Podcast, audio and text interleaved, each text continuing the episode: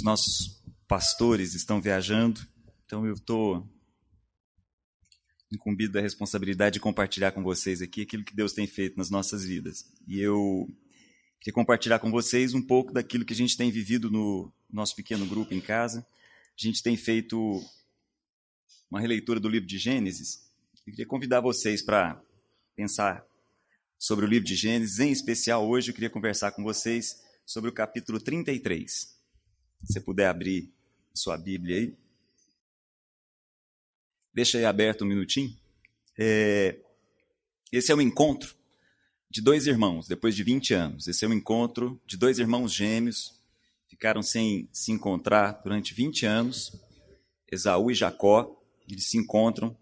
E eu queria compartilhar com vocês daquilo que a gente tem aprendido a respeito desse momento, exatamente o capítulo 33.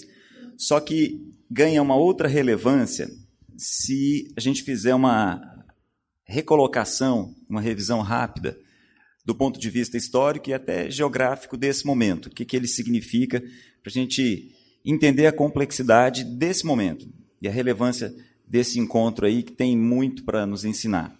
Antes, eu queria só fazer uma, uma recordação com vocês para a gente não perder o fio da meada.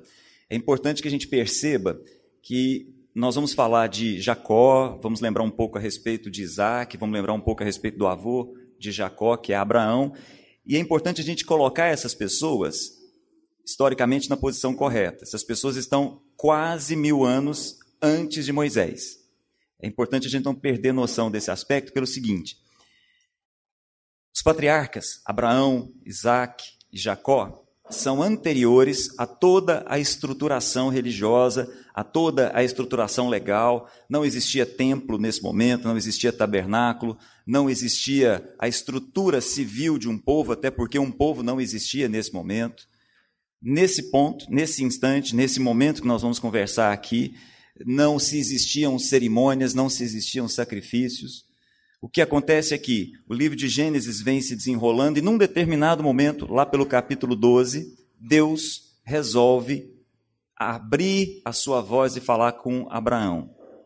Deus decide na eternidade que ele iria construir um povo, que ele iria é, produzir um povo que ia abençoar todos os outros povos da terra. Então, capítulo 12 produz um marco que de repente Deus abre a boca para falar com um homem, Abraão. Ele fala para Abraão o seguinte: Abraão, sai aí de onde você está, vai para o lugar que eu vou te mostrar, eu vou te abençoar muito. Vou, a partir de você, construir um povo que vai abençoar todos os outros povos. Isso é extremamente relevante. Só que é importante a gente entender a colocação disso. A primeira vez que Abraão tem esse contato com Deus, ele só recebe, entre aspas, ele só recebe esse aviso de Deus: Olha, Abraão, eu vou fazer de você um povo. Num segundo momento, Deus diz para Abraão: Eu vou fazer de você um povo, e esse povo vai surgir a partir de um filho teu. Num terceiro momento, Deus aparece mais uma vez para Abraão e diz: Eu vou fazer de você um grande povo, um povo vai abençoar toda a humanidade, a partir de um filho seu com a sua esposa, Sara. Só que esses três encontros demoraram 25 anos. Nós temos um intervalo aí de 25 anos entre o primeiro momento e o segundo momento. Há todo um processo acontecendo, e aí às vezes a gente lê isso no livro de Gênesis e perde a noção do que, que de fato está acontecendo. No meio do caminho, entre um encontro e outro com Deus, a esposa de Abraão, Sara, diz para Abraão o seguinte: Abraão, já que essa é uma frase muito perigosa. Já que, já que você é, não tem filhos comigo, essa é uma frase perigosa porque é o seguinte: eu trabalhei muito tempo com obra, trabalho ainda com obra, e sempre que a gente tinha alguma reforma, tinha esse problema do já que. Vocês já viram esse problema? É, você está reformando um piso, aí já que você está reformando o piso, você também reforma a parede. Já que você está reformando a parede, você reforma o teto e tal, e aí quando você vê, você reconstruiu tudo de novo, né? Essa frase é perigosa. Sara chega para Abraão e fala assim: já que o Senhor não me deu filhos, então faz o seguinte: toma minha serva Agar e tem um filho com ela. Para nós hoje, dentro do nosso contexto cultural, parece um absurdo. Nossa, coisa esquisita, e por isso que eu fiz aquele comentário inicial. Nós temos que entender essa colocação anterior à lei, anterior a toda estrutura civil, anterior ao direito constituído, anterior, inclusive, ao povo. É importante a gente entender isso. Não há, do ponto de vista da legalidade, até do ponto de vista da moralidade, nenhum problema na proposta que Sara faz para Abraão. O problema é que Abraão não parou diante de Deus para perguntar se aquele deveria ser o caminho. Até porque, só abrindo um parêntese, daqui a pouco a gente vai falar de Jacó. Jacó é o pai de 12 filhos a partir de quatro mulheres. E não há nenhuma restrição da parte de Deus nesse quesito. Como eu disse, a legislação vai aparecer mais adiante. O problema foi não ter conversado com Deus para saber, nesse intervalo de 25 anos, se era isso que deveria ter acontecido. Às vezes a gente se prende a questões morais e até acha que, ao desenvolver nas nossas vidas as questões morais, nós estamos ganhando ponto diante de Deus. E nem precisamos orar, porque, do ponto de vista da moral, a gente está bem. E não é bem assim. Mas o fato é, Abraão vive esse processo de 25 anos em Deus e tem um filho. Lembra o nome desse filho? Isaac. Nesse intervalo, ele tem um outro filho, o filho com, Isma com a Agar, com a escrava. Esse filho é Ismael. Quando Deus diz: Olha, Abraão, eu vou fazer de você um povo, esse povo vai ser através de um filho seu, Abraão faz um pedido interessante para Deus. Fala, Senhor, que seja através de Ismael. Isso é interessante. Deus diz assim para Abraão: Eu vou levar em consideração o seu pedido, mas o povo que eu tenho, o povo que eu projetei, não é através de Ismael. O povo que eu projetei é através de um filho que não é fruto da sua virilidade não é fruto da habilidade de Sara. O fruto, o filho que eu tenho um projeto é um filho que depende de mim e não de você. O filho da promessa é Isaac. Mas Abraão, eu vou levar em consideração o seu pedido e vou abençoar, abençoar Ismael. Pode ficar tranquilo. Eu não vou deixar Ismael. Ele vai ser também o pai de uma grande nação. Isso é muito relevante. Porque a partir de agora, a gente vai ver em Isaac exatamente a mesma coisa. Isaac se apaixona e se casa com uma mulher que também é estéreo.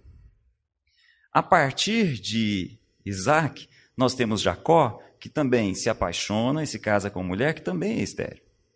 Talvez nos dias de hoje, como um amigo nosso brincou no pequeno grupo, alguém ia falar assim: não, vamos levantar a intercessão aqui, que isso só pode ser maldição hereditária, né?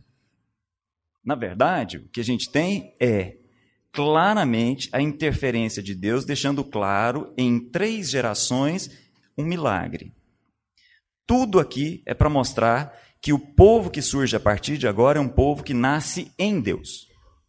Não nasce a partir de esforço humano, não nasce a partir de projetos humanos. Deus decide ter um povo e, a partir desse povo, abençoar todos os outros povos. E esse povo não é fruto da habilidade do esforço humano. Abraão, lembrando o Novo Testamento, não tinha mais ereção, Sara, sua esposa, não tinha mais óvulos. Olha que coisa. É milagre puro, para deixar bem claro que esse é um povo que surge a partir de Deus, não surge a partir dos homens. E isso em três gerações, até chegar em Jacó, que tem doze filhos homens, uma filha mulher. Desses doze filhos homens, doze tribos, doze clãs que dão origem ao povo de Israel. Eu quero conversar a respeito exatamente desse neto, esse neto de Abraão, que é Jacó, nesse encontro com o irmão dele. E aí eu preciso lembrar algumas questões aqui com vocês. Preciso é, ter em mente o contexto. Nós temos aqui até o momento do capítulo 33 de Gênesis, onde Jacó se encontra com seu irmão. Jacó é filho de Isaac com Rebeca. Como eu comentei, Rebeca não podia dar filhos, não podia ter filhos, mas é, Isaac ora, e depois, engraçado isso, ora e depois de 20 anos, Isaac nasce. Desculpa, Jacó nasce. Jacó tem um irmão gêmeo. Durante a gravidez de Rebeca, durante o processo, gestacional, ela começa a ter movimentos interiores, naquela época não tinha ultrassonografia, ela consulta a Deus e pergunta: o que é que está acontecendo aqui? E aí Deus coloca uma coisa muito importante em oração para Rebeca.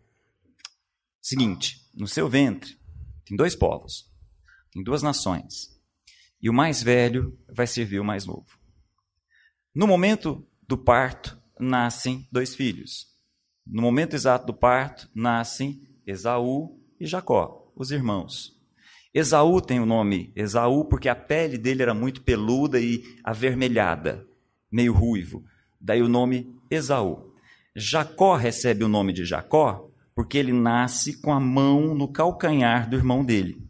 Então, Jacó nasce logo depois com a mão presa ao calcanhar do irmão. O nome Jacó significa calcanhar. É importante a gente ter isso em mente. Durante muito tempo, eu fiquei entendendo que Jacó era um trapaceador, era um enganador, Jacó tinha um problema sério de caráter, e a gente vai ver à medida que o texto for caminhando que o problema de Jacó não é o caráter. Jacó é simplesmente uma pessoa que, desde o momento do seu nascimento, gostaria de pegar a pessoa que está na frente e colocar atrás. Esse é Jacó. Esse somos nós. O problema não é caráter. Como a gente vai perceber ao longo da história de Jacó, Jacó é uma pessoa que sabe muito bem se comportar, sabe se posicionar, sabe cumprir contrato, sabe trabalhar. Jacó é um trabalhador desde muito cedo. Mas o problema de Jacó é o nosso problema. O problema de Jacó não é que ele engana ninguém. Jacó não é um enganador, Jacó não é um usurpador no sentido de ter um desvio de caráter. Não é essa a questão. Jacó tem a mesma dificuldade que todos nós temos de olhar para a vida e entender que a vida deve ser vivida em Deus, a partir de Deus, a partir dos projetos de Deus, e não a partir do nosso esforço. Porque se é através do nosso esforço, quando tem uma pessoa na nossa frente atrapalhando, a gente pega o calcanhar e põe atrás, e passa à frente e continua. É assim que a gente olha a vida. A gente nasce, assim como Jacó, com a sensação de que a vida tem que ser vivida como se nós a controlássemos. Esse era o desafio de Jacó, e Jacó é reforçado nessa compreensão a partir da relação que ele tem com os pais. Os pais vão ensinar muito a respeito disso para Jacó, a respeito de que a vida é vivida a partir do próprio esforço. Assim como nós corremos o risco de ensinar para os nossos filhos. A gente corre o grande risco de ensinar para os nossos filhos que eles estudam para ser alguém na vida. Na verdade, eles estudam para aprender. Ser alguém na vida é alguma coisa em Deus. Ser alguém na vida não tem nada a ver com o fato de estudar. Estudar tem a ver com aprender. Ir para a escola é para aprender. Ser alguém na vida significa ser aquilo que Deus quer para ele. E isso a gente não consegue na escola. Na escola vai dar para a gente outras coisas. Mas, infelizmente, desde o momento em que Jacó nasceu, ele pensava assim, assim como todos nós pensamos. E os pais reforçaram isso na vida de Jacó. À medida que Jacó foi crescendo, ele tem um primeiro momento com o irmão gêmeo dele muito interessante. À medida que eles já são jovens, o irmão dele se habilita na caça, enquanto que Jacó cria a habilidade de cuidar dos rebanhos. É um pastor. O irmão dele sai para caçar e volta com muita fome. Muita fome. Exatamente na hora em que Jacó está preparando o almoço. O irmão chega e fala: Dá um pouco dessa comida, hein? Aí Jacó faz uma coisa muito interessante. Falou: Dou, sem problema nenhum. Mas primeiro, me vende o seu direito de filho mais velho. Negócio estranho, né? Como assim direito de filho mais velho se são irmãos gêmeos? dentro da nossa cultura, dentro do nosso contexto histórico, um negócio totalmente sem sentido. Por acaso, você já encontrou com um gêmeo e perguntou assim: qual de vocês dois é o mais velho? Nada a ver, né? Para nós. Concordam? Você encontram dois amigos, tal, duas amigas, e aí? Ah, e aí? Qual de vocês dois é mais velho? Parece de gozação, né? Não tem lógica. Nessa cultura, não. Nessa cultura, o irmão mais velho, mesmo que fosse gêmeo, tinha uma relevância muito grande. Ao irmão mais velho cabia a responsabilidade da continuação do clã.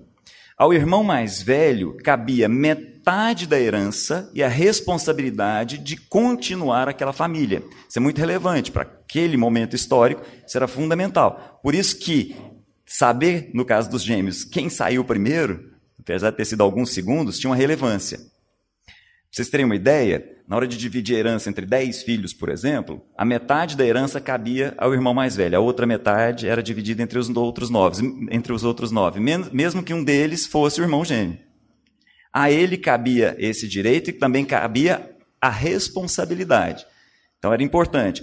Quando Esaú chega para o seu irmão com fome, fala assim: divide comigo aí esse prato de comida, tá um pouquinho que eu estou morrendo de fome. Posso até morrer de fome aqui. Jacó fala para ele: sem problema. Jacó, assim como nós, percebeu uma oportunidade. Falou: tranquilo, vamos fazer negócio.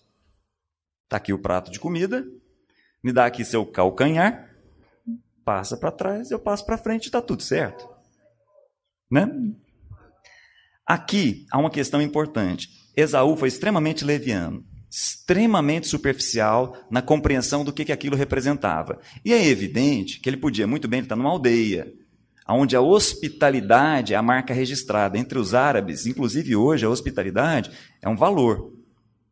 Então, se ele estava com fome, o irmão dele não quis dividir com ele alguma coisa, ele vai na próxima tenda ali, inclusive conversa com o pai, conversa com a mãe, morrer de fome ele não vai. Mas só que o cheiro daquela comida, a cara daquela comida, trouxeram para Esaú algo muito mais importante do que o direito de irmão mais velho. Mas eu não quero conversar a respeito de Esaú. A minha questão aqui com vocês é a respeito de Jacó. Jacó também não podia ter feito isso. Ele viu uma oportunidade, se aproveitou dessa oportunidade, porque ele entendia que a vida era para ser vivida assim. Eu aproveito as oportunidades e eu me agarro a essas oportunidades com as forças que eu tenho. É esse, Jacó. Esse somos nós. Porque nós temos dificuldade de entender que, na verdade, Deus já tinha projetado para ele que ele seria lá atrás, antes dos dois nascerem, e ele não precisava daquilo dali. Essa era uma questão relevante. À medida que o tempo vai passando, o pai Isaac vai envelhecendo, entende que está próximo de morrer, totalmente sem sentido. Ele chega aos 100 anos e acha que vai morrer, porque ele está ficando com a vista cansada e tal. Na verdade, ele vive mais 80 anos depois disso. Mas ele para, chama o irmão mais velho, chama Esaú e fala: Esaú, pega a sua flecha, pega a sua aljava e sai para caçar, porque eu vou, na sua volta, comer da sua comida e te abençoar. E aí o texto é muito interessante, porque Jacó era preferido da mãe, Esaú era preferido do pai. Mas o pior, gente, era que Esaú era preferido do pai por causa da caça. Então, olha o que, que esses pais estão ensinando para os dois filhos. Estão ensinando para os dois filhos que a vida é assim: ação e reação. A vida é aquilo que nós plantamos. E não é verdade, meus irmãos. A vida não é o que nós plantamos. Nós não plantamos o que Deus deu para nós. Alguém pode pensar, mas espera aí, não tem um princípio bíblico que fala que a gente colhe o que a gente planta? Cuidado para não fazer essa mistura.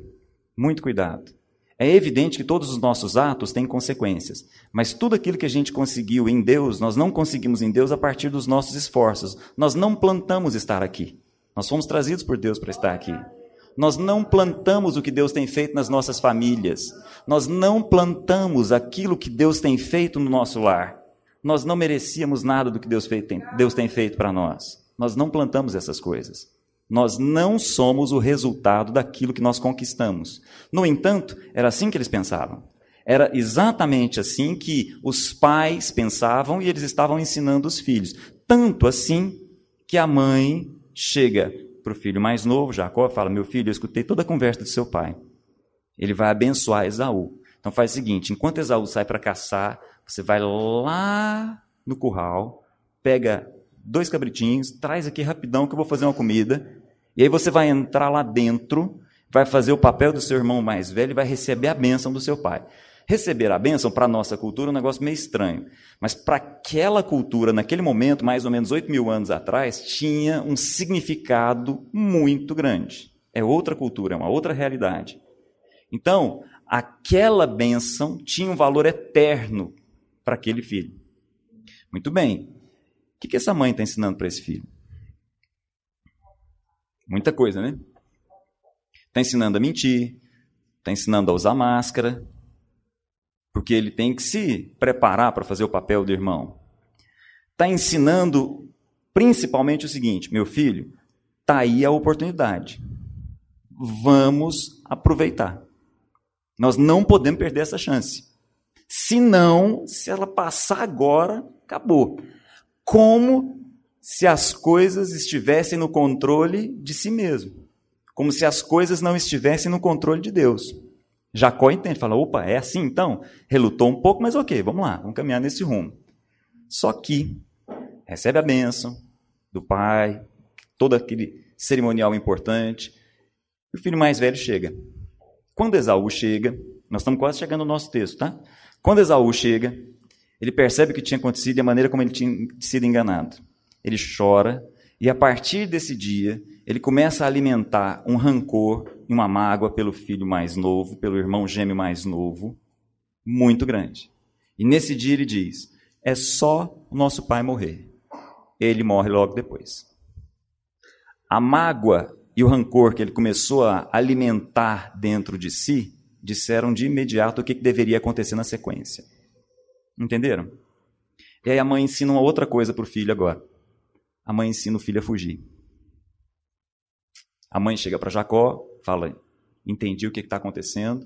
Vamos fazer o seguinte: vai lá para a casa do meu irmão numa outra região. Foge daqui, porque senão eu vou perder os dois filhos. E aí começa a história que eu gostaria de compartilhar com vocês. É a respeito do reencontro desses dois irmãos, 20 anos depois, que eu quero trabalhar aqui com vocês no capítulo 33. Se colocaram historicamente? Tudo certo? Vamos lá um pouquinho. Então agora vamos para o que interessa.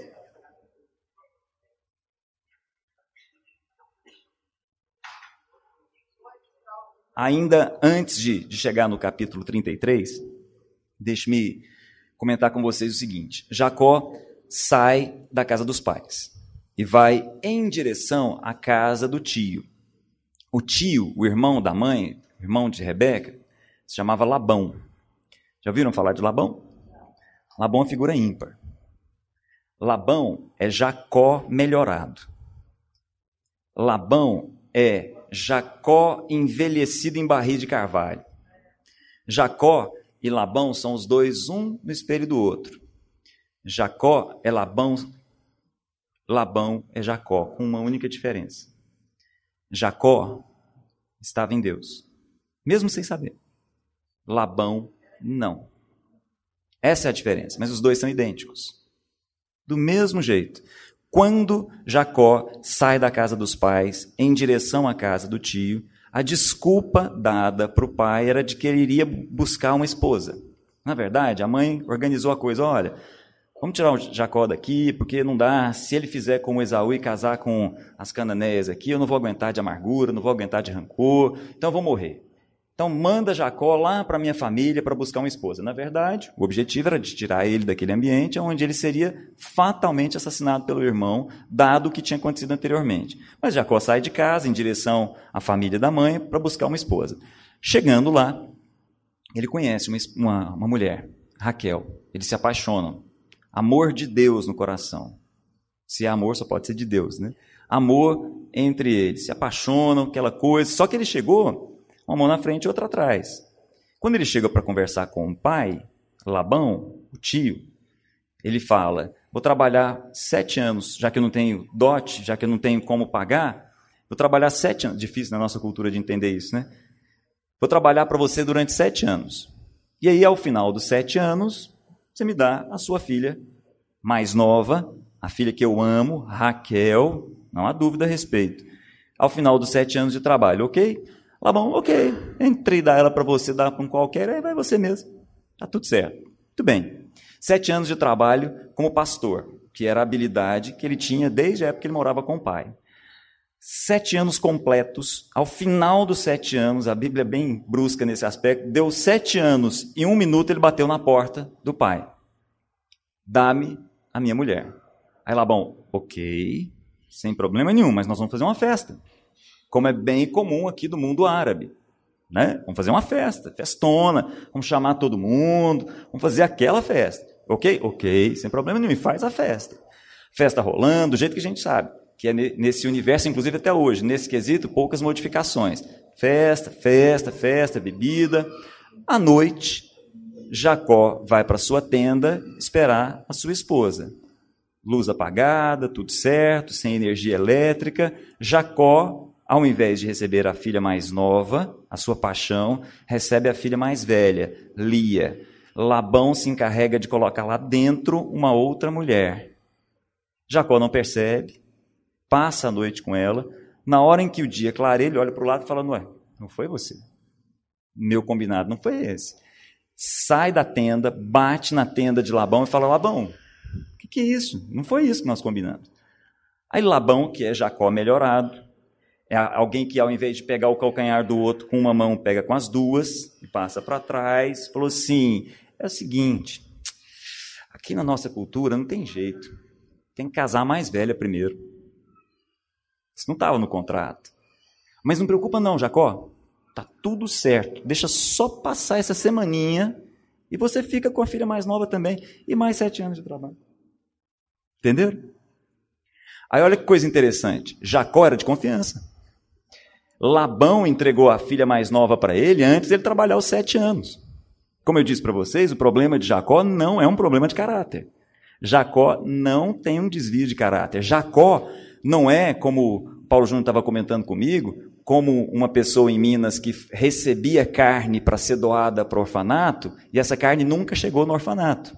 Essa pessoa tem um problema de caráter. Jacó não era assim. Quem tem problema de caráter é, como eu estava lembrando para o pessoal mais cedo aqui, como naquela época em que aconteceu todo aquele problema lá em Petrópolis, o problema em, em relação às chuvas, o Brasil todo se mobilizou para mandar água, para levar roupas para as pessoas lá, e tinha uma pessoa que separava as melhores roupas para vender. Essa pessoa tem problema de caráter, concordam? Não é o problema de Jacó. Jacó não tem problema de caráter. Jacó é como nós, só gente boa. Gente que entende a vida para ser vivida com o seu próprio esforço. E se o outro está na frente atrapalhando, eu pego no calcanhar do outro e passo ele para trás e passo para frente. Passar para trás não no sentido de fazer negócios escusos, não, não é isso não. É passar para trás no sentido de que eu controlo a minha vida e aí se tem alguém que está me atrapalhando, eu dou um jeito de resolver. As pessoas são empecilhos que eu gerencio. Porque não é Deus que está no controle da minha vida, sou eu que tenho que tomar o controle da minha vida e levar ela adiante. Ele aprendeu isso desde o seu nascimento, a natureza dele já dizia isso, e os pais reforçaram esse ensino na cabeça dele. Aí ele se encontra com Labão, que faz isso bem melhor do que ele. Entenderam? Durante esse período que Jacó passa ali na casa de Labão, os 14 primeiros anos, Jacó tem em mente um encontro. E eu queria ler esse encontro com vocês. Volta na sua Bíblia, por favor, antes do 33, que é o nosso objetivo. Volta, por favor, no capítulo 28. Acharam? 28, versículo 10.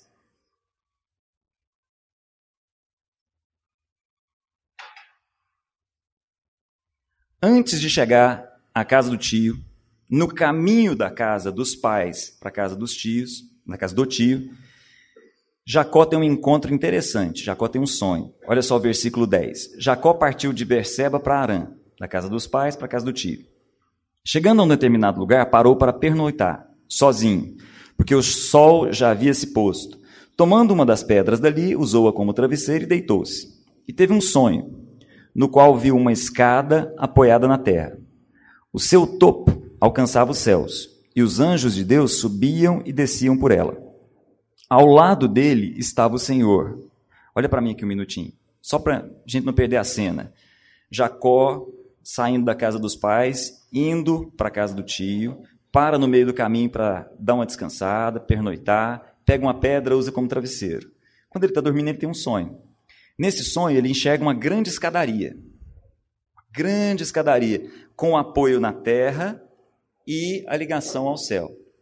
Essa escadaria tinha anjos subindo, descendo e subindo. No Novo Testamento, Jesus vai se apresentar como essa escada.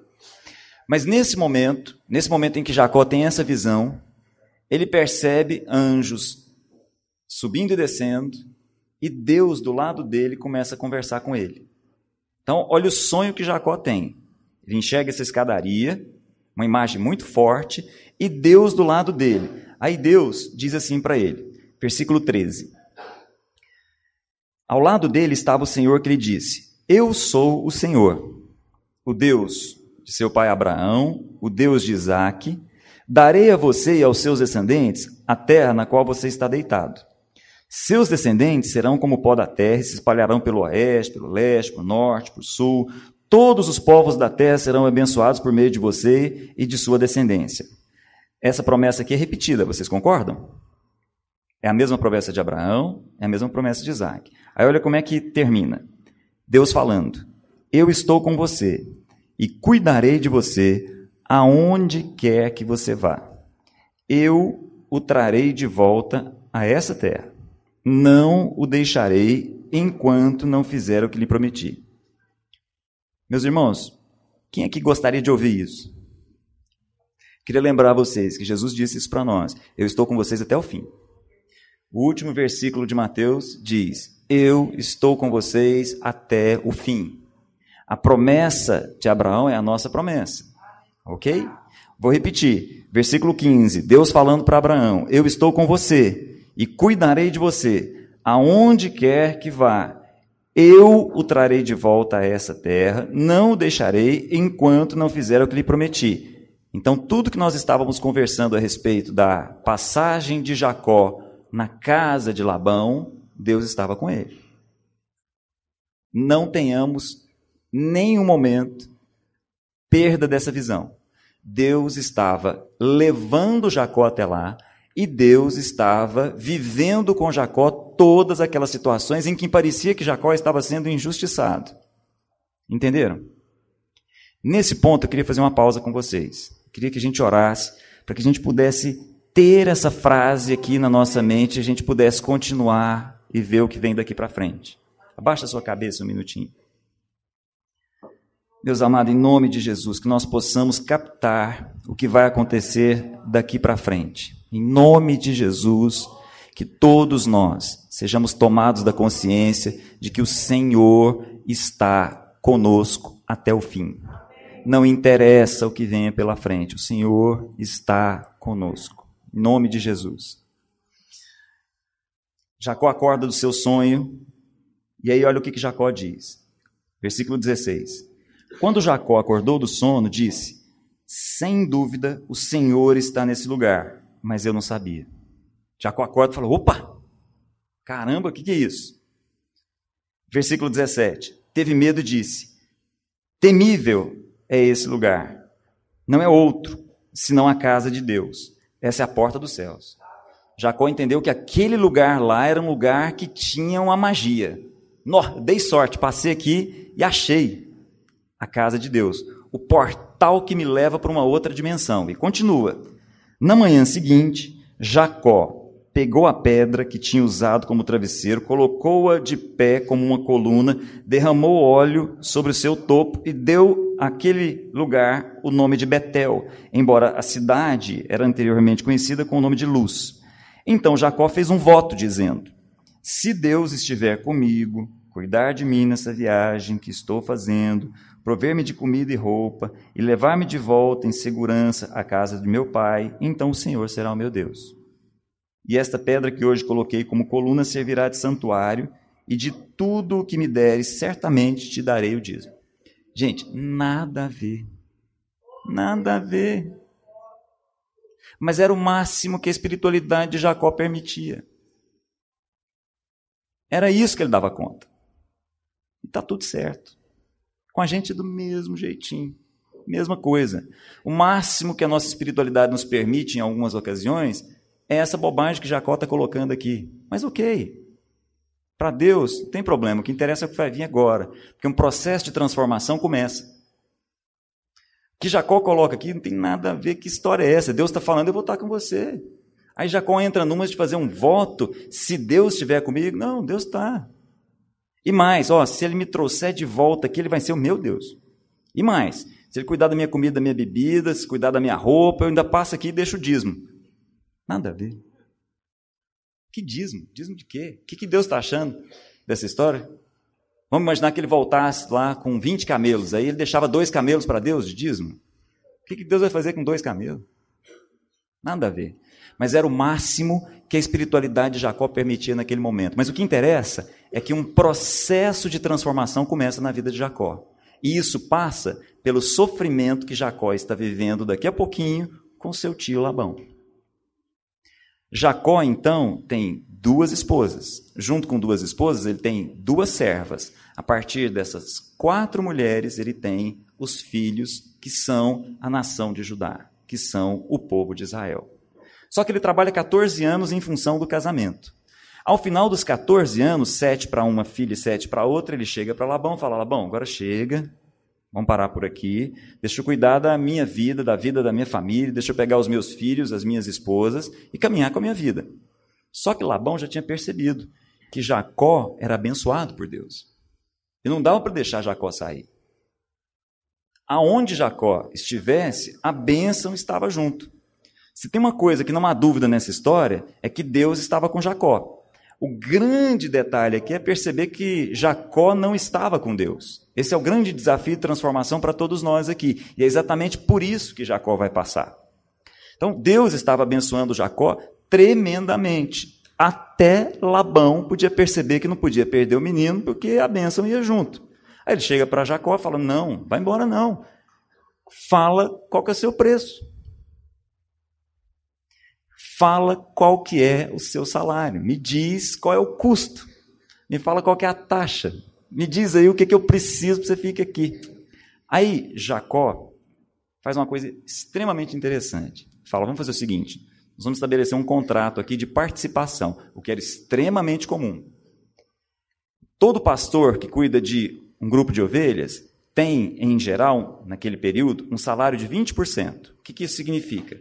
Das ovelhas novas, dos cabritos novos que nascerem, 20% são meus. Entenderam? Era assim, normal, negociação tranquila. Só que Jacó faz uma proposta diferente para Labão. Fala o seguinte: os recessivos que nascerem são meus e os dominantes são seus. Deixa eu explicar isso melhor. As ovelhas pretas que nascerem são minhas. Os cabritos brancos que nascerem são meus. Entenderam? Vocês conhecem ovelha preta? É raro, mas existe. Conhecem cabrito branco? A mesma coisa. Jacó fez uma solicitação para Labão. Seguinte, eu fico com o recessivo, você fica com o dominante. Nós não vamos estabelecer 20%, não vamos estabelecer 10%, nada. O albino que nascer é meu. Labão olha e fala: perfeito. É tudo que eu queria. E vou fazer mais. Vou fazer o seguinte: eu vou pegar os recessivos e vou dar para os meus filhos, e eles vão levar os recessivos três dias de jornada. E faz isso. Então pega as ovelhas pretas, para não correr o risco delas darem mais ovelhinhas pretas para Jacó. Pega salpicadas, malhadas, ou seja, pega o recessivo e leva três dias de viagem. Os filhos de Labão fazem isso. E Jacó começa a cuidar do gado, começa a cuidar das ovelhas e tudo mais. E aí acontece uma coisa extremamente interessante. O recessivo se transforma em dominante. Milagrosamente, começam a nascer mais recessivos do que dominantes. Começam a nascer mais aquilo que não costuma nascer. Olha que coisa. Só que tem um detalhezinho que Jacó não contou. Ele tinha tido um sonho. E Deus tinha mostrado isso para ele. Jacó ainda continuava com a grande habilidade de olhar no outro um empecilho. E aí, esse outro eu resolvo. Mesmo que seja com os dons que Deus me deu. Eu resolvo esse problema. Com toda a força que eu tiver, inclusive a força que Deus me deu. Afinal de contas, é saúde dada por Deus. É através da nossa saúde, dos nossos dons, que nós usamos os outros como pessoas e peças de participação no nosso processo. Jacó percebeu, não contou nada para ninguém, ele vai contar isso lá na frente para as esposas. Seis anos depois, Jacó era um homem riquíssimo. Essa é a expressão da Bíblia. Jacó tinha servos, tinha servas, tinha camelos, tinha boi, tinha vaca, tinha um incontável número de riquezas. Só que Jacó tinha uma questão supersticiosa na cabeça dele. Ele achava que aquilo ali é porque ele tinha pegado umas plantas, uma amendoeira, tinha pegado uma outra planta ali, plântano, tinha feito umas marquinhas, meio que à medida que o pessoal, as, o gado tivesse ali, olhasse para aquilo, aquilo ia influenciar. Superstição, nada a ver. Tem, tem nada cientificamente que consiga caminhar nesse um. Pura superstição. Porque Jacó ainda não tinha entendido que Deus estava com ele. E que ele tinha que aprender a estar com Deus.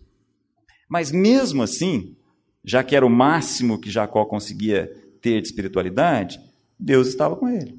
Assim como está conosco. Na nossa superficialidade, na nossa dificuldade enorme de perceber a vida, Deus não nos deixa. Deus está com a gente, do mesmo jeito. O nosso desafio é crescer nesse processo, assim como começa a acontecer com Jacó. Jacó, ao final de seis anos, um homem rico, resolve: eu preciso sair de casa, porque os meus primos, os filhos de Labão, estão achando que eu estou roubando. E eu não roubo. Jacó não rouba. Jacó é íntegro, assim como nós. Jacó não tem um problema de caráter. Jacó é gente boa, assim como nós somos gente boa. Nosso problema é outro. Nosso problema é achar que isso acontece exatamente porque nós somos gente boa. Nosso problema, assim como o de Jacó, é achar que a vida é vivida a partir dos nossos esforços e não a partir do que Deus quer. Quando Jacó percebe aquele clima, ele fala: estou fora, vou sair daqui. E ele tem um terceiro sonho, onde Deus fala para ele: volta para casa. Ele volta, pega tudo aquilo, chama as esposas, fala: vamos embora? Vamos, até porque as esposas dizem: até aqui o nosso pai nos tratou como coisas. Vende, desfaz, faz da gente o que quer. Imagina a cabeça da filha mais velha, Lia, quando o pai chegou para ela e falou assim: entra você lá na tenda. Imagina o que, que isso criou na cabeça dessa mulher. E detalhe: essa é a mãe de Judá. A mãe de Judá, de onde vem Davi, de onde vem Jesus. Isso é extremamente relevante. Mas voltando aqui para a nossa história. Jacó sai. Sai para voltar para casa. E para voltar para casa ele tem um grande problema, né? Qual é o grande problema? Esaú. Agora chegamos no capítulo 33. Nós vamos ter o encontro agora dos dois irmãos. Nesse caminho de volta para casa, ele se vê entre a cruz e a espada. De um lado, o irmão mais velho, doido para matar, de outro lado, Labão. O problema com Labão é resolvido, Labão volta, tenta resolver a situação, Deus resolve isso de uma maneira muito interessante. Aí Jacó vai em direção a um outro desafio, encontrar com o irmão mais velho, que há 20 anos ele tinha pego no calcanhar e passado para trás, tinha que resolver esse problema. Nesse caminho de confronto, nesse caminho de encontro, de reencontro com o irmão, Jacó passa por um pequeno córrego chamado Jaboque. Na parte mais baixa do córrego, chamado de Val, Jacó começa a demonstrar uma modificação muito grande na vida dele. Ao passar por essa parte mais baixa, ele faz pela primeira vez uma coisa diferente. Nesse dia, ele aprende a colocar as pessoas na frente dele. É a primeira vez que isso acontece na vida de Jacó. Até aqui, o que ele fazia era se colocar na frente das pessoas aproveitando todas as oportunidades, todas as habilidades, todos os dons e tudo que ele pudesse. Só que nessa passagem pelo córrego de Jaboque, ele entende diferente. Fala: peraí, as coisas não são assim. E ele começa a colocar os filhos dele, as esposas dele e tudo que ele tinha na frente. E fala para eles irem à frente. Durante muito tempo eu li esse texto e pensava assim: ah, é o Jacó, né? Ele está fazendo isso para ver se ele dá um jeito de melhorar o coração do irmão dele que está ali na frente. Mas na verdade não é assim. Por que eu sei que não é assim? Porque na hora do encontro ele passa na frente de novo e se coloca como escudo na frente da família. Então a questão aqui é outra. Jacó começa a ser um homem transformado. Na verdade, essa transformação acontece a partir de um dos textos é, na minha opinião, mais sui generis da Bíblia. Jacó tem uma luta, Jacó tem uma briga, Jacó tem um encontro com um anjo de Deus, exatamente nesse lugar. E nesse ponto, Jacó aprende o que vai mudar a vida dele e que pode modificar as nossas. Jacó aprende que o problema dele não era Esaú. Jacó aprende e entende que a luta dele era com Deus. No momento em que Jacó está ali brigando com Deus, ele entende que o que precisava ser resolvido não era lá com Jacó. Ele precisava resolver um problema que ele tinha com Deus desde lá de trás. Quando nós temos um problema com uma pessoa, se a gente for sincero diante de Deus, nós vamos perceber que o nosso problema é com Deus. Se eu tiver um problema com a Lana, meu problema não é a Lana. Meu problema é um caso mal resolvido com Deus. Se eu tiver um problema com a minha esposa, o problema não é a pessoa, não é a minha esposa. Seguramente eu preciso resolver algo em Deus. Se eu tenho um problema com os meus filhos, para quem tem filhos adolescentes, quase não acontece, mas se acontecer lá na sua casa algum dia, você vai entender que seu problema não é com seu filho adolescente, seu problema é com Deus. O seu desafio é em Deus descobrir como é que você olha para sua esposa, para o seu filho, para o seu irmão. É esse o desafio de, de Jacó a partir de agora. E é isso que ele começa a viver. A partir de agora, Jacó começa a viver um processo de transformação, onde ele entende que ele precisava resolver algumas coisas com Deus. O irmão dele não era o problema. Em Deus havia uma briga, havia uma luta a luta de se entregar. Entenderam? Durante muito tempo eu pensei, ouvi pessoas falando, cheguei até a achar que quando eu quero alguma coisa, eu dou um jeito de criar uma briga com Deus e dou um jeito de convencer a Deus disso. Na verdade, a nossa luta com Deus não é a luta de convencer a Deus, é a luta de nos entregarmos a Deus qualquer que seja o projeto que Ele tenha para as nossas vidas. Deixa eu fazer uma pergunta simples para vocês, eu venho compartilhando isso com algumas pessoas mais próximas. Tem jeito de brigar com Deus? Existe alguma possibilidade do barro brigar com o oleiro? Imagina a cena, gente. Imagina, assim, trabalha sua, sua mente aí. Imagina o barro acabou de ser retirado lá, aí está nas mãos do oleiro, aí o barro começa a brigar com o oleiro. Isso é possível? Imagina o barro falando: não, não, não, não, esse vaso não. Não, não, não, não, não, não. Com alça? Não, nem pensar. Tem lógica. Aí, mas barro é um negócio que ofende, né? Barro não, né? Então vamos fazer o seguinte: o ouro. Tem jeito do ouro relutar contra o ourives? Imagina o ouro. Está lá o ouro, beleza, puro, já passou pelo fogo, está lá, o ouro. Aí o ouro brigando com o ourives. Não, brinco não. Não, pulseira nem pensar. Entenderam? A luta de Jacó não era nesse aspecto. A nossa luta também não. A nossa luta é a luta da entrega. É a luta de dizer assim: a partir de agora, o Senhor toma conta. A partir de hoje, eu tenho uma submissão. A partir de hoje, a minha missão é subir. A partir de hoje, os meus projetos estão submetidos ao Senhor. Essa é a nossa luta. A partir de, de agora, o que me interessa é o que o Senhor quer. Mesmo que seja me encontrar com meu irmão e morrer. Estou pronto para isso. A partir de agora, a minha vida é entregue ao Senhor e à Sua vontade. Essa é a nossa luta. Essa é a nossa grande briga. Esse é o ponto que todos nós relutamos, o ponto da entrega. Dizer assim, Senhor, o que interessa é a Sua vontade. E percebam que esse é o dilema de Jesus. Senhor, eu não queria esse cálice. Se tiver jeito de eu não beber esse cálice, eu gostaria. Esse é o desafio de Jesus. Esse é o nosso. O cálice de Deus para as nossas vidas, qualquer que seja ele.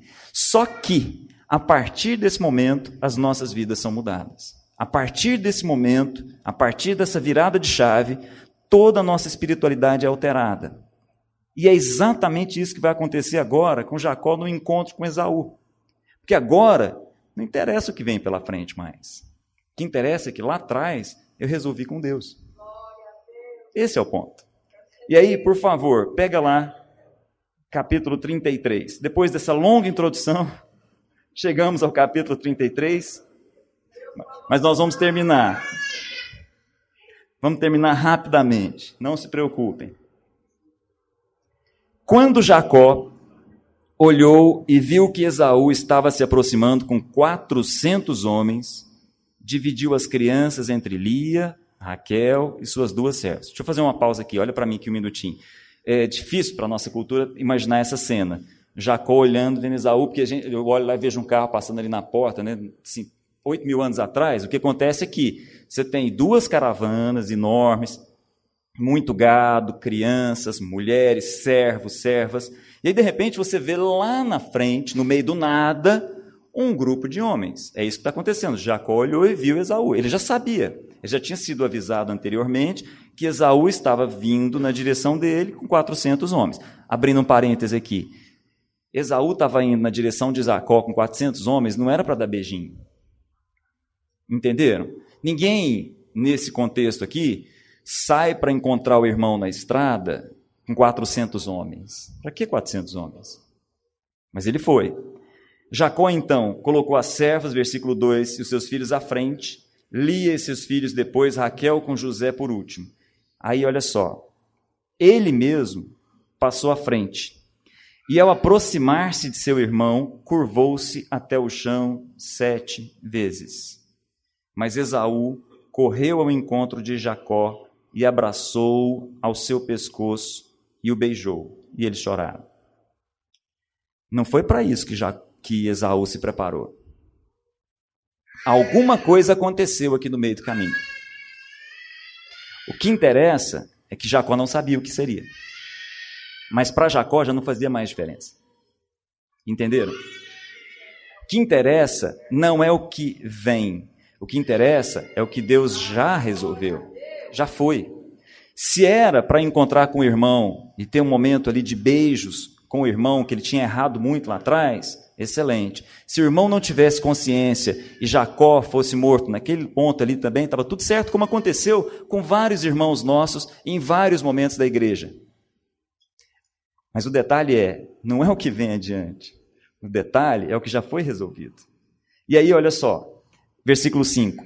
Então Esaú ergueu o olhar viu as mulheres e as crianças e perguntou: Quem são esses? Jacó respondeu: São os filhos que Deus concedeu ao teu servo. E vocês vão contar comigo quantas vezes Jacó se coloca na posição de servo. Durante muito tempo, eu entendi que Jacó estava querendo, como de costume, manipular o irmão, psicologicamente, através de bens, mas não é isso que está acontecendo. Quer ver? Então as servas, versículo 6, e os seus filhos se aproximaram e se curvaram. Olha a cena: os dois irmãos, 400 homens para o lado, duas caravanas enormes ali, aí os dois irmãos se encontram no centro, ajoelhados, se beijando. Aí as esposas chegam com os filhos. E aí eles começam a se aproximar e se curvar. Versículo 7. Depois Lia e os seus filhos vieram e se curvaram. Por último chegaram José e Raquel e também se curvaram. Então Esaú perguntou: O que você pretende com todos os rebanhos que encontrei pelo caminho? O Jacó antigo, ao perceber essa pergunta, ia falar assim: Nada não. Entenderam? O Jacó antigo, ao perceber que o problema estava resolvido, não, não, não, nada não, mandei esse negócio aí para frente. Mas Jacó não, é um outro homem agora. Ele diz assim: Olha, eu pretendia com esses bens que você encontrou no caminho ser bem recebido por ti, meu senhor. Disse, porém, Esaú: Eu já tenho muito, meu irmão. Guarde para você o que é seu. O Jacó antigo ia pegar essa frase aqui e falar: Ok. Mas ele insiste, insiste, insiste, até que o irmão aceite. Porque agora não era isso que interessava mais. Não eram esses bens que interessavam mais. Que interessava é que as coisas em Deus estavam resolvidas. Não era a relação dele só com o irmão que estava resolvido, não. As coisas estavam resolvidas lá atrás em Deus. Quer ver? Acompanha comigo. Mas Jacó, versículo 10, insistiu: Não, se te agradaste de mim, aceita esse presente de minha parte, porque ver a tua face é como contemplar a face de Deus. Olha qual foi a, a chave que virou na vida de Jacó. Quando Jacó se resolveu com Deus, ele consegue olhar para o outro e perceber a face de Deus. Quando Jacó se resolveu com Deus, ele olha para qualquer um, inclusive o homem que veio para matá-lo, e consegue olhar nele a face de Deus. A partir de agora, ele consegue inclusive servir esse homem, porque na verdade ele está servindo a Deus. O que Jacó viveu lá atrás é que Jacó se entregou. A luta de Jacó e a nossa luta é a luta de não prevalecer. A luta de Jacó é perceber que nós ganhamos ao nos entregar a Deus. A nossa grande luta, Jacó conseguiu entender, é: a partir de agora o Senhor manda. É o Senhor que toma conta. E aquela pessoa que vem para me matar, eu consigo olhar para ela e perceber a semelhança em Deus. E aquela face é a face de Deus. Então eu posso, inclusive, servi-lo, porque eu estou servindo ao Senhor. Essa chave mudou a vida de Jacó. A partir de agora, Jacó não se chama mais Jacó. A partir de agora, Jacó se chama Israel. E a partir de agora, um povo vai nascer, e o nome desse povo é Povo de Israel. Porque agora não é mais Jacó, não é mais calcanhar. A partir de agora nós temos uma pessoa com Deus. O nome Israel significa isso. Algumas pessoas gostam de colocar príncipe com Deus, é, aquele que reina com Deus, é, e vai. Mas o que interessa mesmo é com Deus. Esse é o ponto. Até aqui Deus estava com Jacó. A partir de agora, Jacó está com Deus. A partir de agora, um é o outro. A partir de agora, não faz mais diferença. A partir de agora, eu estou em Deus. A partir de agora, eu olho para o outro e vejo, ali está a face de Deus. E eu posso, inclusive, servi-lo, porque eu estou servindo a Deus. Parêntese, o outro, quem era nesse caso? Esaú. O outro, nesse caso, não tinha menor consciência do que estava acontecendo. O outro era a face de Deus para Jacó, mas ele não tinha a menor noção do que estava acontecendo. Isso não é com Jacó. Entenderam? Se Labão tinha ou não consciência, a partir de agora, Labão era a face de Deus para Jacó. Se o Faraó tinha ou não consciência, não interessa. Faraó é a face de Deus para todos os que estão ali naquele contexto. Nas nossas vidas, a gente passa por várias situações em que a coisa mais difícil é perceber que Deus está no controle, porque a gente acha que o problema é com a pessoa. Tem pessoas nas nossas vidas que parece que tem a chave de solução de um problema. Não tem. A chave está em Deus. E aquela pessoa que parece ser a chave é a face de Deus nas nossas vidas. As soluções estão em Deus. E aquela pessoa, quer ela tenha consciência ou não do que está acontecendo, eu vou olhar para ela e perceber: é Deus. Eu sirvo. Mesmo que essa pessoa não tenha a menor consciência. A partir de agora, eu olho para ela e vejo a Deus. Entenderam, meus irmãos? Isso mudou a vida de Jacó. Isso transformou a vida de Jacó. E isso pode transformar as nossas vidas. Ao transformar as nossas vidas, acontece um fato extremamente relevante. Eu vou terminar agora. Nós paramos no versículo 10. Mas Jacó insistiu, desculpa, versículo 11. Aceita, pois, presen o presente que foi trazido, pois Deus tem sido favorável comigo. Jacó falando. Eu já tenho tudo o que necessito. Jacó insistiu que Esaú acabou aceitando. Então disse Esaú, versículo 12: Vamos seguir em frente? Eu acompanharei. Jacó, porém, lhe disse: Meu senhor, quinta vez, meu senhor, eu posso olhar para o outro como senhor. Estou vendo a face de Deus lá, ele é o meu senhor. Meu senhor, sabe que as crianças são frágeis e que estão sob os meus cuidados, ovelhas e vacas que amamentam suas crias. Se forçá-las demais na caminhada, um só dia que seja, todo o rebanho morrerá. Por isso, meu senhor, vai à frente do teu servo e eu sigo atrás, devagar, no passo dos rebanhos e das crianças, até que eu chegue ao meu senhor em Seir. Esaú sugeriu: Permita-me então deixar alguns homens com você. Jacó perguntou: Mas para que, meu senhor? Ter sido bem, bem recebido já me foi suficiente. Quando Jacó entende que as coisas dele com Deus e com o outro estão resolvidas, a vida se torna plena. Jacó entendeu o que é uma vida suficiente. Jacó entendeu o que basta. Jacó entendeu o que completa. Jacó entendeu o que preenche. A partir de agora, não precisa de mais nada. A partir de agora, eu posso sair daqui o primeiro dia da semana, partir para o meu primeiro dia de trabalho e entender: eu estou completo. Eu estou em Deus, Deus está em mim, eu olho para o outro e vejo a face de Deus, posso servi-lo e a vida está resolvida. Eu estou pleno. E aí, meus irmãos, terminando, eu posso caminhar a vida no ritmo de Deus. Eu posso caminhar com a vida da seguinte forma: pode ser no passo das crianças, pode ser no passo das vacas. Eu, a partir de agora, vou caminhar minha vida, assim como Jacó colocou. Esaú, pode ir. Eu vou continuar no ritmo que Deus me permitir que eu continue. Se é o passo das crianças, eu vou continuar no passo das crianças. Se é o passo das vacas, eu vou continuar no passo das vacas. É esse o ritmo que Deus quer que eu tenha agora. Vai no seu, eu vou no meu. Que interessa é que a vida está plena, a vida está resolvida, porque os meus problemas em Deus estão resolvidos. E os meus problemas com o outro também, porque o outro é a face de Deus na minha vida. Amém?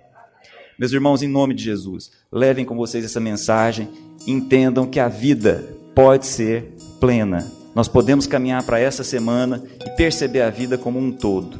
Vamos de pé?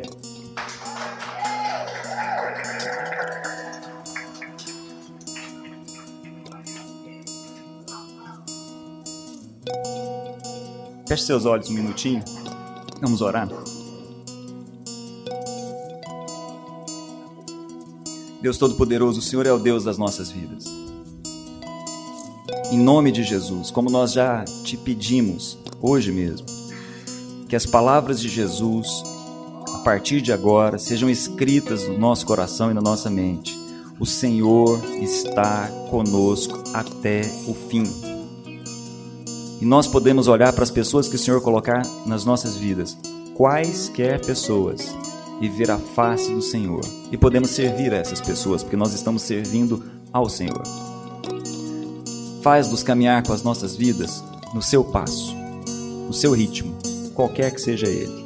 Nós queremos sair daqui no ritmo do Senhor, na sintonia do Senhor, entregando as nossas vidas ao Senhor. Não relutamos mais, nós nos entregamos. Em nome de Jesus.